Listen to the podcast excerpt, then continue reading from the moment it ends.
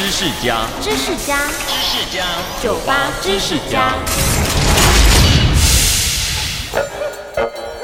全世界将近两百个国家，没有一个国家的国旗是紫色的。这是因为在早期，紫色染料非常稀有，人们得从一种产自中东的海螺萃取提炼，而且将近一万只的海螺才能制作出一公克的染料。这也让紫色染料的价格居高不下。紫色的布料更是天杀的贵，对许多国家来说，根本负担不起大量制作紫色国旗的费用。后来，英国的化学家威廉·亨利·铂金爵士发现可以大量生产紫色的方法，让紫色变普及了。但当时大多数国家的国旗设计也已经底定，没有因为紫色布料变便宜了就更改设计。